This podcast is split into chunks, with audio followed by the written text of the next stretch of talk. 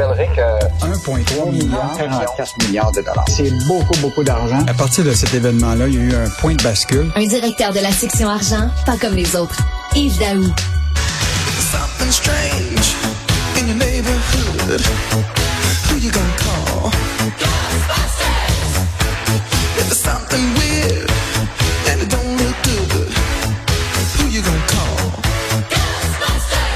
Yves Daou, tu attises ma curiosité. Pourquoi mettre la toune de Ghostbusters? D'ailleurs, il en prépare un autre, je pense que c'est le septième ou je sais pas trop quoi, un autre Ghostbusters. Alors pourquoi cette chanson-là?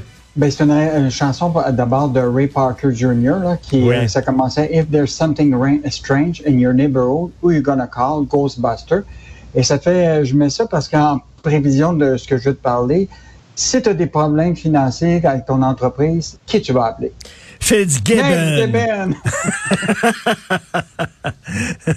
Alors euh, quoi là, il, doit- il est très, euh, il est très généreux avec euh, l'argent public, hein?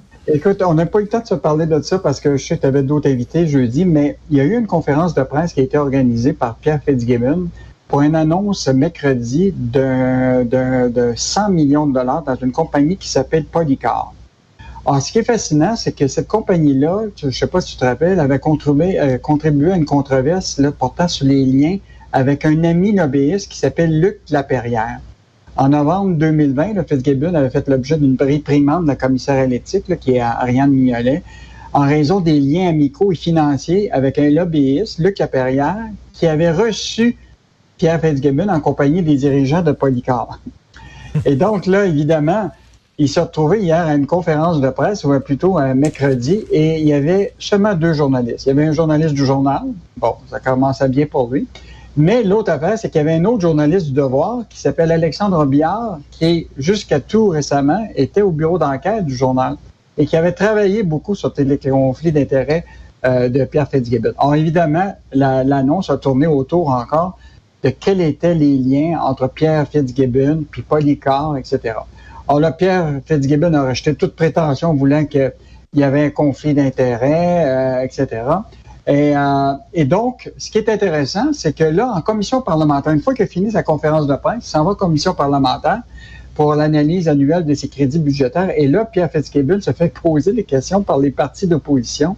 Puis il lui demande, tu sais, euh, que- comment c'est arrivé ce deal-là? Ah, il dit, le PDG de Polycar, M. Pérus, lui a téléphoné il y a deux mois pour demander si EQ voudrait prendre une participation dans Polycar. J'ai dit absolument.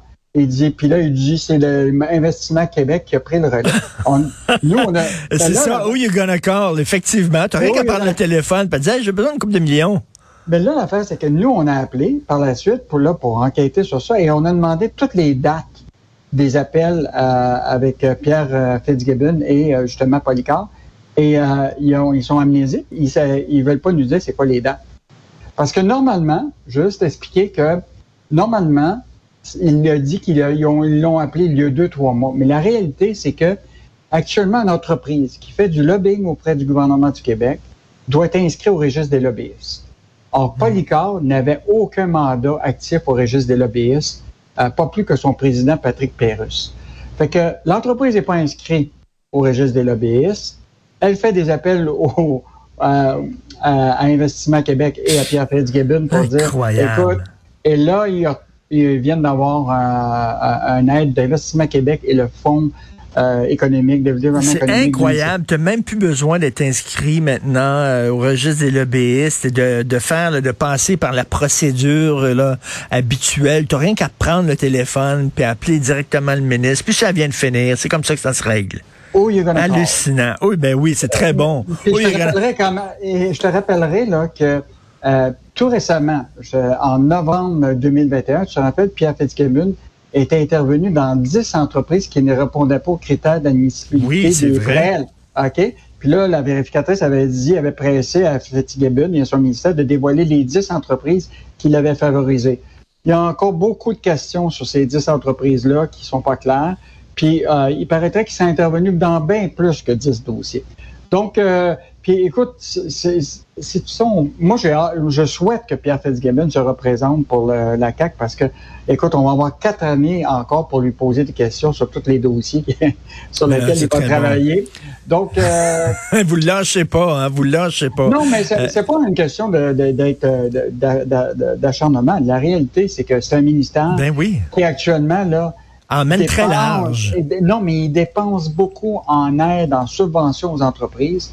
Et nous, ce qu'on veut, tout simplement, c'est de savoir pourquoi on met de l'argent dans ces compagnies-là. Ça va-tu profiter Mm, aux Québécois, mm, cet mm. argent-là? Puis y a-tu des gens qui sont dans des situations de conflit potentiellement de conflit d'intérêts dans, ces- dans des, des investissements? Hey, 100 millions, là, c'est, c'est, c'est pas un... c'est pas un petit 3 millions sur le bord de la, de la Ben porte. non. C'est, beaucoup d'argent. Est-ce que c'est un prêt pardonnable? On se souvient de ça. Euh, non, who you gonna call? Fitzgibbon. Alors, eh, il faut lire euh, Michel Gérard qui revient sur les fameuses, euh, les bonus, les bonus, les primes de rendement. Parce que là, on dit, oui, mais ces, ces travailleurs d'organismes sociaux, de, de, de sociétés d'État méritent des primes de rendement parce qu'ils ont travaillé fort. Et là, il dit, OK, ça veut dire que les autres qui n'ont pas de primes de rendement, c'est quoi? Ils sont médiocres? Ben là, je, te rappellerai que euh, bon, Guy Leblanc s'est fait questionner évidemment sur toute la question des bonnies là, au Parlement ce- cette semaine. Et là, il a dit clairement, écoute, si on élimine euh, les bonnies à Investissement Québec, parce que n'oublie pas, François Legault a dit là que il- est en train de regarder ça, qu'à la SAC, Hydro-Québec, le Québec, que les bonnies seraient chose du passé. On verra ce qui va arriver. Mais il dit, il dit que ça ne touchera pas Investissement Québec ni la Caisse de dépôt. Mais dans le cas d'Investissement Québec, qui est quand même le bras financier du gouvernement, puis qui et là, Guy Leblanc, son PDG, a dit que s'il ne donnait pas de bonus, il se retrouverait avec des employés dont personne ne veut et il serait condamné à la médiocrité.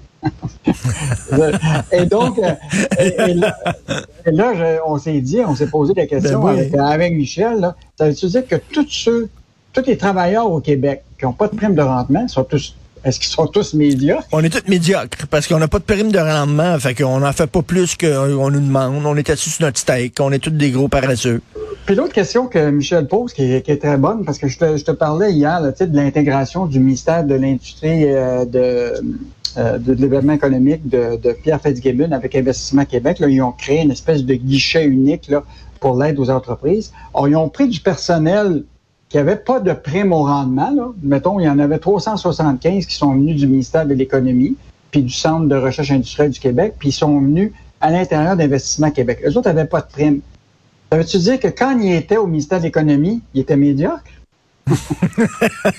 C'est très bon. Une excellente chronique de, Michel Gérard, puis j'aime beaucoup son ironie, mais quand même, quelle, euh, de la part de M. Guy Leblanc, quelle, quelle déclaration. Là. Sinon, il serait médiocre. Voyons donc. Euh, Qu'est-ce qu'on va lire ce week-end dans les pages argent? Donc, euh, je, veux juste te, ra- te rappeler que le week-end, il y a Michel Gé- euh, Girard qui va revenir. Tu sais, on a parlé beaucoup de la caisse de dépôt hier, là, puis de, de- ou cette semaine avec le, le PDG, puis c'est les, les rémunérations, puis les Oui. bonnies. La question qu'il faut se poser, c'est qui sont les déposants québécois qui confient l'argent à la caisse? Et tu vas voir qu'une grande majorité de ces gens-là, là, c'est le peuple québécois qui, eux autres, profitent pas justement. Tu comprends-tu des grands bonnies, là? Donc, Michel euh, euh, Girard va revenir là-dessus samedi. L'autre chose, je sais pas qu'est-ce que tu as bu durant la pandémie, toi, euh, au niveau de- des spiritueux puis tes vins, mais on va montrer c'était quoi les meilleurs vendeurs l'année dernière à la SAQ.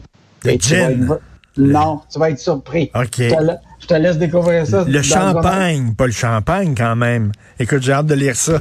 Non, non, c'est bon. Euh, on va venir sur les subventions fédérales euh, à certaines industries. Et encore aujourd'hui, là, tu vas voir comment le gouvernement fédéral privilégie l'industrie automobile par rapport à l'aérospatiale au Québec. Euh, tu as vu cette annonce cette semaine de, de Walmart qui va ouvrir le- davantage de place aux producteurs de bœuf du Québec? Oui. Écoute, on, ben, on découvre qu'on a des producteurs de bœuf au Québec. Ben oui, c'est pas rien que le bœuf de l'Ouest, là. Non. Et donc, euh, on, on a cette nouvelle-là, euh, en fait, en sorte que le journal était voir des producteurs de, de, de bœuf euh, du Québec. Donc, on fait découvrir ça. Ben Et en terminant, je te, lundi, je te, je te laisse euh, regarder le journal euh, touchant le fameux anneau d'acier de 5 millions de la caisse. Oh, oh, oh, oh, oh, ça, tu me fais un cadeau, ça.